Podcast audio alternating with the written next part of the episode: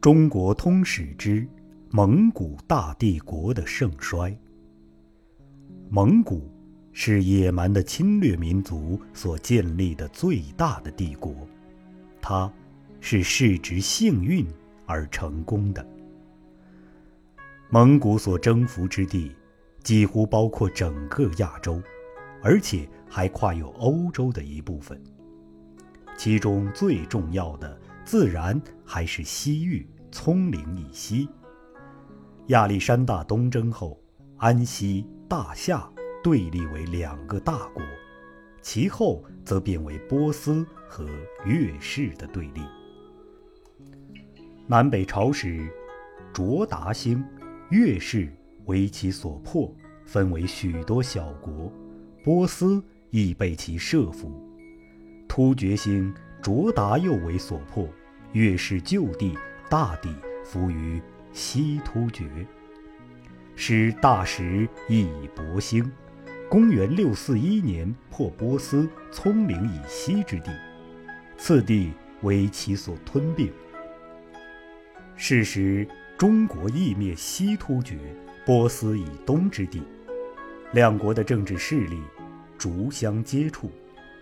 然葱岭以西之地，中国本是属于我国，故未至引起实际的冲突。安史之乱后，中国对于西域就不再过问了。辽朝灭国后，其宗室耶律大石会十八部王众于西周，见其精锐西行。此时大石的纪纲久已颓废。东方筑求聚土自专，形同独立。大石兵至，灭掉雄踞呼罗山的塞尔柱克，并压服了花剌子模，使之纳贡，而立国于吹河之滨，是为西辽。成吉思汗平漠南北时，今蒙古西部乃蛮族的酋长古楚鲁克本西辽。运用阴谋和花剌子模内应外合而取其国，又有在鄂尔昆、色楞河两河间的蔑尔乞，其酋长忽突亦西奔，和古楚鲁克都有卷土重来之意。成吉思汗怕根本之地动摇，乃于一二一三年北归，遣哲别、速不台把这二人击灭。先是天山南麓的魏兀尔及其西之哈腊鲁归顺蒙古，蒙古入西域之路已开。既灭古出鲁克，蒙古的疆域就和花剌子模相接。兴于蒙古高原的北族照例总是先向中国地方侵略的，况且事实蒙古与金业已兵连祸结。所以，蒙古对于西域本来是无异于用兵的，但野蛮人所好的是奢侈享受，西域是文明发达之地，通商往来自为其所欢迎，而商人好利，自亦无孔不入。成吉思汗乃因商人已修好于花剌子模，花剌子模王亦已允许。然花剌子模的军队多数系康里人，王母亦是康里人，因之作威作福，花剌子模王不能治。希尔河滨的额达勒城为东西交通孔道，城主为王母之地。蒙古人随商人西行的一行共有四百多人，都被他认为奸细，捉起来杀掉。只有一个人脱逃归府，成吉思汗大怒，遂以一二一九年西征破花剌子模，其王辗转入里海小岛而死。王子奔戈吉宁，成吉思汗追破之，掠印度北境而还。哲别、速不台别将绕里海，越高加索山，破西北诸部。钦察酋长奔阿罗斯又追败之，凭康里而还。成吉思汗的攻西域本来是复仇之师，但因西域高度的物质文明及其抵抗力的薄弱，遂引起蒙古人继续侵略的欲望。太宗立命诸王西征，再破钦察，入阿罗斯，进龟贝列尔及马遮勒，西抵威尼斯，是为蒙古西征最深入的一次。因太宗凶问至，乃班师。宪宗立复遣弟序列兀西征，破木腊夷及报答。西征至此略定。东北一带自高句丽。百济灭亡后，新罗亦渐衰。唐末复分为高丽、后百济及新罗三国。时晋初，晋并于高丽王室。北宋之时，高丽曾和契丹购兵，颇受其侵略，然尚无大关系。自高句丽灭亡后，朝鲜半岛的北部，新罗控制之力不甚完全，高丽。亦未能尽力经营，女真逐渐侵入其地，是为晋室满族发达的一个原因。金朝即自此兴起。完颜部本曾朝贡于高丽，至后来则高丽反为所胁迫，称臣奉贡。金末，契丹彝族和女真人在今辽吉境内扰乱。蒙古兵追击，使和高丽相遇，因此引起冲突。至太宗时，乃成和。此后，高丽内政随时受蒙古人的干涉，有时甚至废其国号，而于其地立征东行省。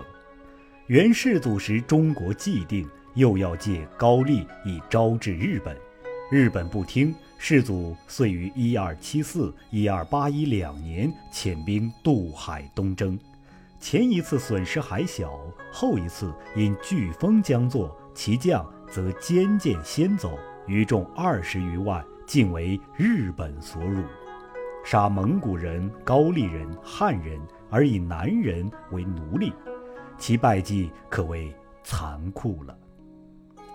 世祖欲图再举。因有事于安南，遂不果。蒙古西南的侵略是开始于宪宗时的。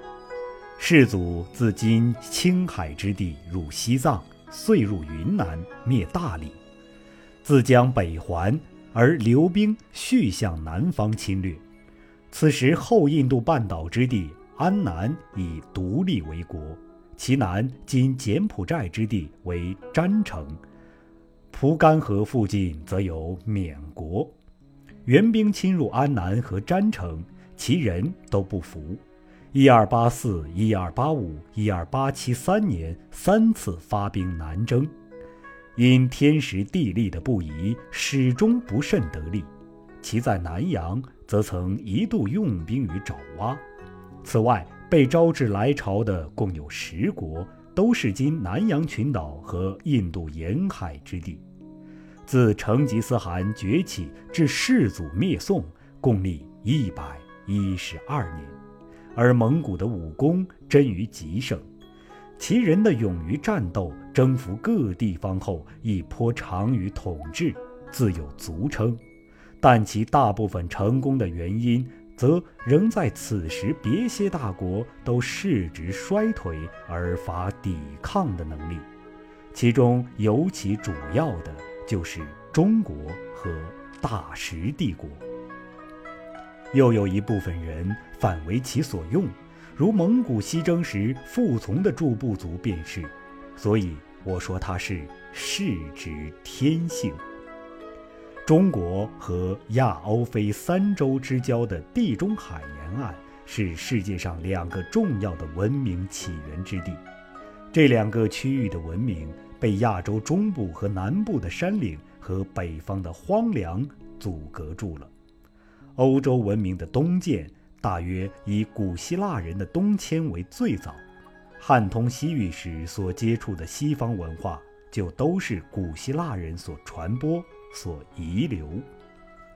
其后，罗马兴，东边的境界仍为东西文化接触之地，至罗马之北境为蛮族所据而终衰。大食兴，在地理上拥有超过罗马的大版图，在文化上亦能继承希腊的遗绪，西方的文化因此而东渐，东方的文化而因此西行者不少，但主要是由于海路。至蒙古兴，则欧西和东方的陆路才开通。其实，西方的商人有经中央亚细亚天山南路到蒙古来的，亦有从西伯利亚南部经天山北路而来的。基督教国亦派有使节东来，而意大利人马可·波罗居中国凡三十年，归，而以其所见著成游记。给予西方人以东方地理上较确实的知识，且引起其好奇心，亦为进士西历东侵的一个章本。如此广大的疆域，自非一个大汗所能直接统治，况且野蛮人的征服，其意原是掠夺，封建制度自然要随之而兴。蒙古的制度。宗室、外戚、功臣是各有分地的，而以成吉思汗的四个儿子为最大。当时的分封大约是他的长子术赤所得的花剌子模和康里钦察之地，次子太宗所得的乃蛮之地，三子察合台所得的是西辽之地，而和林就业。则依蒙古人幼子守造之习归于其继子托雷，其后西北一带，术赤之子拔都为其共主，而西南的平定则公出于托雷之子序列兀，其后裔弑君其地。此即所谓窝阔台、察合台、钦察、伊尔四个汗国，而分裂。即起于其间，蒙古的汗本来是由诸部族公推的，到后来也还是如此。每当大汗逝世之后，即由宗王、驸马和管兵的官儿开一个大会，议定应继承汗位的人。太祖之妻布尔帖曾给蔑儿乞人掳去，后太祖联合吕布把他抢回，就生了术赤。他的兄弟心疑他是蔑儿乞种，有些歧视他，所以他西征之后一去不归，时可称为蒙古的太伯。太祖死后曾有命太宗承继之说，所以大会未有异议。太宗死后，其后人和托雷的后人就有了争夺之意。定宗幸获继立，而身弱多病，久未祭死。托雷之子宪宗被推戴，太宗后人另谋拥戴失烈门为宪宗所杀，并夺去太宗后王的兵柄，蒙古的内争于是开始。宪宗死后，争夺复起于拖雷后人之间。宪宗时曾命阿里不哥统治漠北，世祖统治漠南。宪宗死后。世祖不待大会的推戴而自立，阿里不哥亦自立于漠北，为世祖所败；而大宗之子海都自立于西北，察合台、钦察两汗国都附和他。伊尔汗国虽附世祖，却在地势上被隔绝了，终世祖之事不能定。直到一三一零年，海都之子才来归降。然自海都之畔，蒙古大汗的号令就不能行于全帝国，此时亦不能恢复了。所以，蒙古可说是至世祖时而臻于极盛，亦可说自世祖时而开始衰颓。